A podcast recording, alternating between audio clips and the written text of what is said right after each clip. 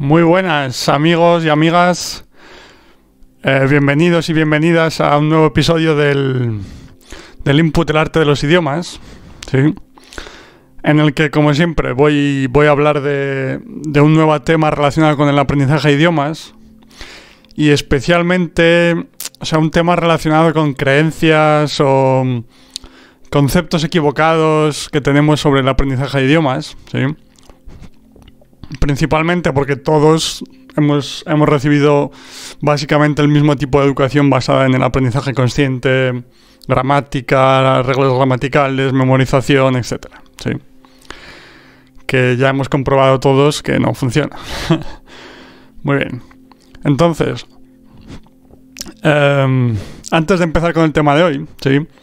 quería recordaros que si estáis escuchando este podcast en YouTube o alguna plataforma en la que podéis dejar eh, un mensaje, eh, no dudéis en comentarme vuestra opinión sobre el episodio de hoy, sobre cualquier pregunta que tengáis en lo que respecta al aprendizaje de idiomas, eh, etcétera, ¿vale? Porque estaré encantado de responderos, de ayudaros con vuestras dudas, me estaréis dando ideas para episodios futuros, como siempre. Así que nada, es una situación perfecta para ambos, ¿sí? Así que nada, gracias de antemano por eso, ¿sí? Y vamos ya con el tema de hoy.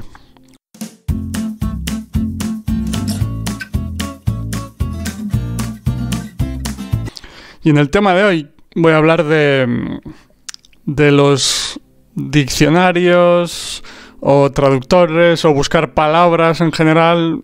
Sí, me explico, ¿no? O sea, no, no simplemente diccionarios, sino el uso de diccionarios, de, de traductor de Google o el traductor que sea, de buscar eh, ciertas palabras porque no sabemos lo que significan, etcétera, ¿vale? Y bueno, nuevamente, todos recordamos aquellas clases del colegio, instituto, academias, etcétera, en la que el diccionario formaba parte de nuestro material en la clase, ¿no? Para buscar palabras y tal. Y como siempre, yo ya parto de la idea de que el hecho de llevar un diccionario o de buscar eh, ciertas palabras en, el, en internet o donde sea, ya parte, para mí ya parte de la premisa del aprendizaje consciente del idioma.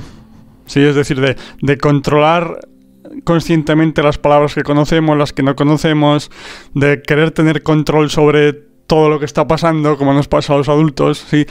En lugar de confiar un poco en el proceso, confiar en nuestro cerebro, que ya sabemos que, que, que, mm, que, va a encontrar la forma de aprender el idioma como lo, hace como lo hacen todas las personas al aprender su idioma materno, ¿no? Entonces, lo primero para mí es, un poco un, un, intento nuestro de los adultos de, controlar el proceso conscientemente, como normalmente hacemos. ¿no? Pero como decía, si es tu caso, o sea, no te, no te preocupes, no te martirices porque yo lo he hecho mil veces también y es un resultado de, de la forma de enseñanza que, que nos han que nos han mostrado siempre, ¿sí? o del tipo de enseñanza que hemos recibido siempre. Entonces, como decía, es un, es un intento consciente de controlar la situación, por decirlo con palabras simples, ¿sí? De esta palabra exacta la entiendo, o sea, ¿sabes? De, como de, de fijarse conscientemente o detenidamente en ciertas palabras o estructuras. Y es por eso que en general no soy muy amigo de, de su uso, ¿sí? Porque además de que se trata de un, de un intento consciente, que ya hemos visto en otros episodios, que aprender conscientemente el idioma no funciona, y eso simplemente se trata de lingüística, que el proceso de adquisición de un idioma es completamente diferente. Además es que no sé vosotros, pero yo si estoy... Cualquier cosa que esté, que, que esté haciendo relacionada con el aprendizaje de idiomas, si tengo un diccionario al lado, o un traductor de Google, o, o una página para buscar palabras, o lo que sea, a mí es que le, le, quita mucha parte de diversión de cu cualquiera que sea la actividad, ¿no? Porque, no sé, eh, me recuerda demasiado a, a, estudiar y al colegio, instituto, etcétera. Entonces, igual, igual, es un problema, o sea, no que sea un problema mío, sino que a mí me rebota todavía más por eso, ¿no? No lo sé. Pero no sé, en general no, no soy muy amigo de eso.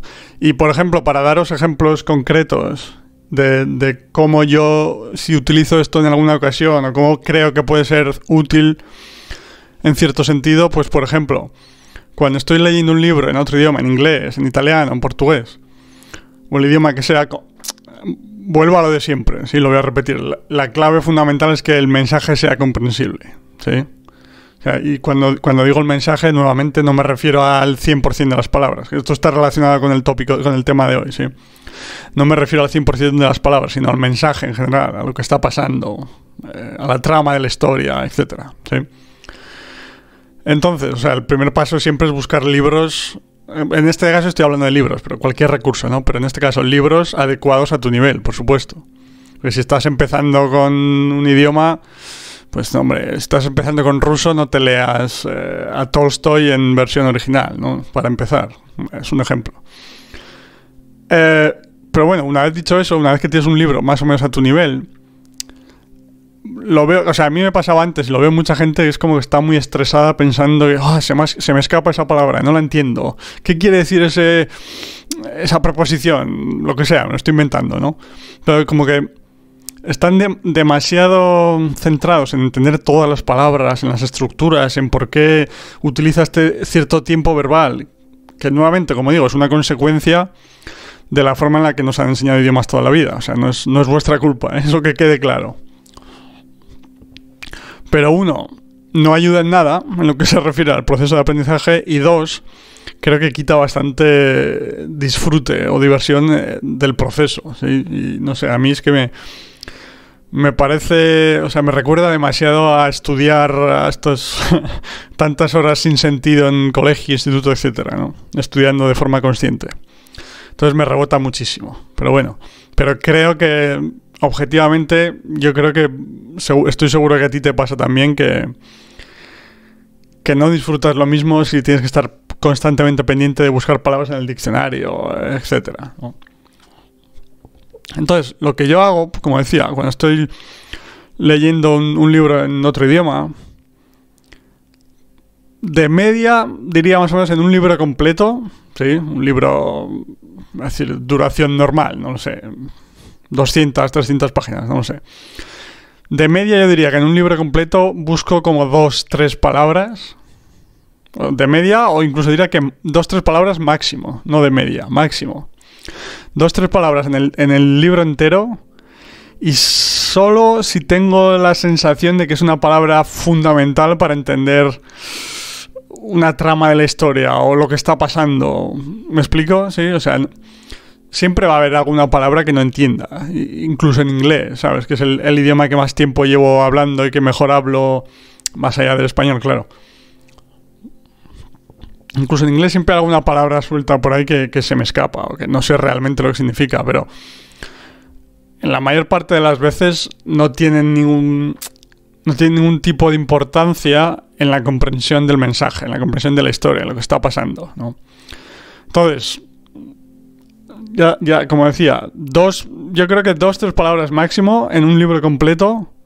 Y solo cuando tengo la sensación, ¿sabes? Esta sensación de decir, ah, esta palabra es clave para entender, eh, no sé, la trama de la historia, como decía, o la, relación entre dos personajes fundamentales, eh, etcétera, ¿sí? Entonces, yo creo que esa es la única situación en la que, en la que recomendaría hacer uso de ella, ¿no? Y Claro, muchas veces gente me dice también, pues claro, pero es que eh, intento leer un libro o ver una serie, lo que sea, y ver una serie con subtítulos en el idioma objetivo, lo que sea. Y hay muchas palabras que no entiendo, tal, ¿no? Entonces, lo primero, yo creo que la, primera causa de eso es el estrés que nos provoca no tener control de la situación, como decía, por, por, eh, por el tipo de enseñanza que todos hemos recibido, ¿sí? Y segundo, probablemente estés intentando entender cosas más allá, o sea, cosas muy por encima de, tu nivel de comprensión actual, ¿vale? ¿Me explico? Porque mucha gente, por ejemplo, que quiere aprender inglés, pues se pone series porque, porque le gusta la serie y dice, a ver si con un poco de suerte me, va ayudando, ¿no? es una expresión común.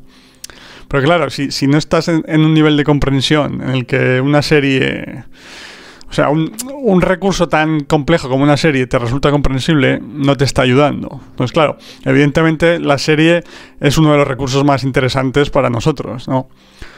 Pero siempre hay que tener en cuenta que, el, mensaje sea comprensible es fundamental para el éxito del proceso, siempre. y entonces, pues vuelvo como siempre a lo que continúo, a repetir en casi todos los episodios, aparte de la, de la importancia de que el mensaje sea comprensible, que creo que tenemos que hacer un cambio de mentalidad que, cuesta, que lo sé, porque como decía, hemos recibido el mismo tipo de educación relacionada con idiomas durante muchísimos años. Entonces cuesta. Pero creo que una clave fundamental es como... Eh, a ver cómo lo explico.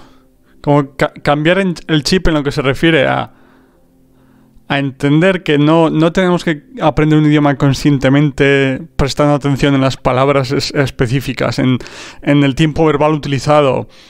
¿Sabes? O sea, que no tenemos que controlar conscientemente el proceso, sino que lo más importante es entender la historia y el, el aprendizaje del idioma se está produciendo un poco de forma secundaria, entre comillas, y por supuesto de forma subconsciente, mientras disfrutamos de ese recurso específico, ¿vale? Lo intento explicar un poco más, de una forma un poco más sencilla. Es decir, que si estás leyendo un libro, lo que te interesa realmente es la historia del libro, en qué les pasa a los personajes, en la trama, en si el detective va a encontrar al, asesino, yo qué sé, me estoy inventando, ¿no? O si estás viendo una serie, lo mismo, si estás no lo sé, si estás jugando a un juego de mesa, pues lo que te interesa es entender las reglas, cómo jugar, qué, estrategia hacer para, ganar al contrincante, etc. Es decir, que la comunicación, el mensaje, las ideas, digamos ideas, podemos decirle universales, más allá del idioma en el que se expresen, ¿vale? ¿Me explico? Eso es lo más importante. Y el aprendizaje del idioma es como, de, alguna forma, aunque sea tu objetivo principal, de alguna forma es secundario, en el sentido de que no estás prestando atención consciente en él. ¿Me explico? O sea, casi hasta un punto ideal en el que estás disfrutando de una actividad y casi se te olvida de que estás escuchando un, un idioma diferente, ¿no? Esa es como el, la combinación ideal, digamos, ¿no?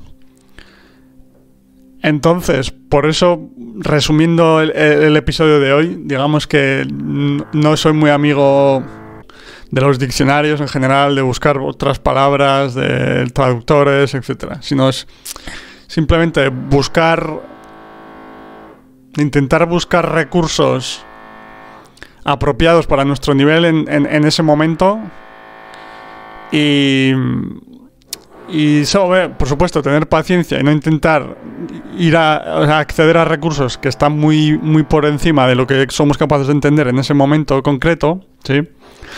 Y después no, no estresarnos demasiado con qué palabra ha dicho, eh, qué, terminación tiene ese verbo, qué, qué, verbo, qué tiempo verbal ha utilizado en esa frase. No, o sea, eso es lingüística, no tiene nada que ver, ¿vale? Entonces simplemente céntrate en, disfrutar del, libro, de la película, de la conversación, del juego, de lo que sea. Y, si, estás, si, entiendes el mensaje, el aprendizaje se está produciendo. Es así de simple.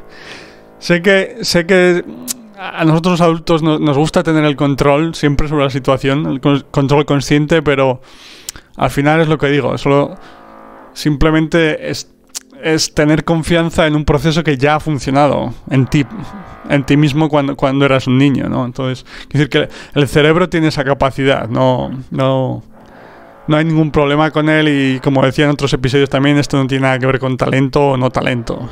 Todos tenemos la capacidad de aprender otros idiomas. Entonces mi recomendación para finalizar es que, salvo que veas que es una palabra realmente clave para entender el mensaje de la historia. O sea, no porque sea una palabra que quieres aprender, no. Una palabra clave para entender qué está pasando en la historia. ¿Cuál es la relación entre dos personajes? ¿Cuál es la estrategia que está...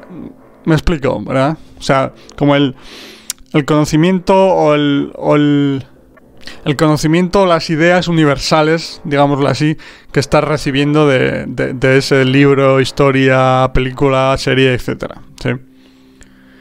Entonces, sí, pues nada, esa es mi recomendación y como decía, déjame tus comentarios eh, abajo si, si, estás escuchando en YouTube o en una plataforma en, que en la que se pueden dejar mensajes. Y nada, muchas gracias por escuchar este episodio. Espero que no se haya oído mucho el taladro de fondo, porque tengo obras aquí al lado y están ahí toda la mañana. Pero bueno, creo que el 95% de, de, la duración del, del podcast del episodio no, no, no, se oía nada y solo algunos momentos he intentado pararme para que no se oyese de fondo. Muy bien.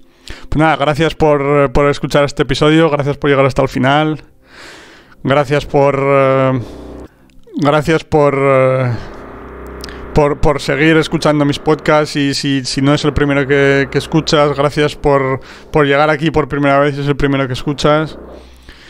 Y nada, un abrazo, maestro, maestra del aprendizaje de idiomas. Eh, que tengas un buen día donde quiera, donde quiera que estés y nos vemos en el próximo episodio. Muchas gracias. Chao.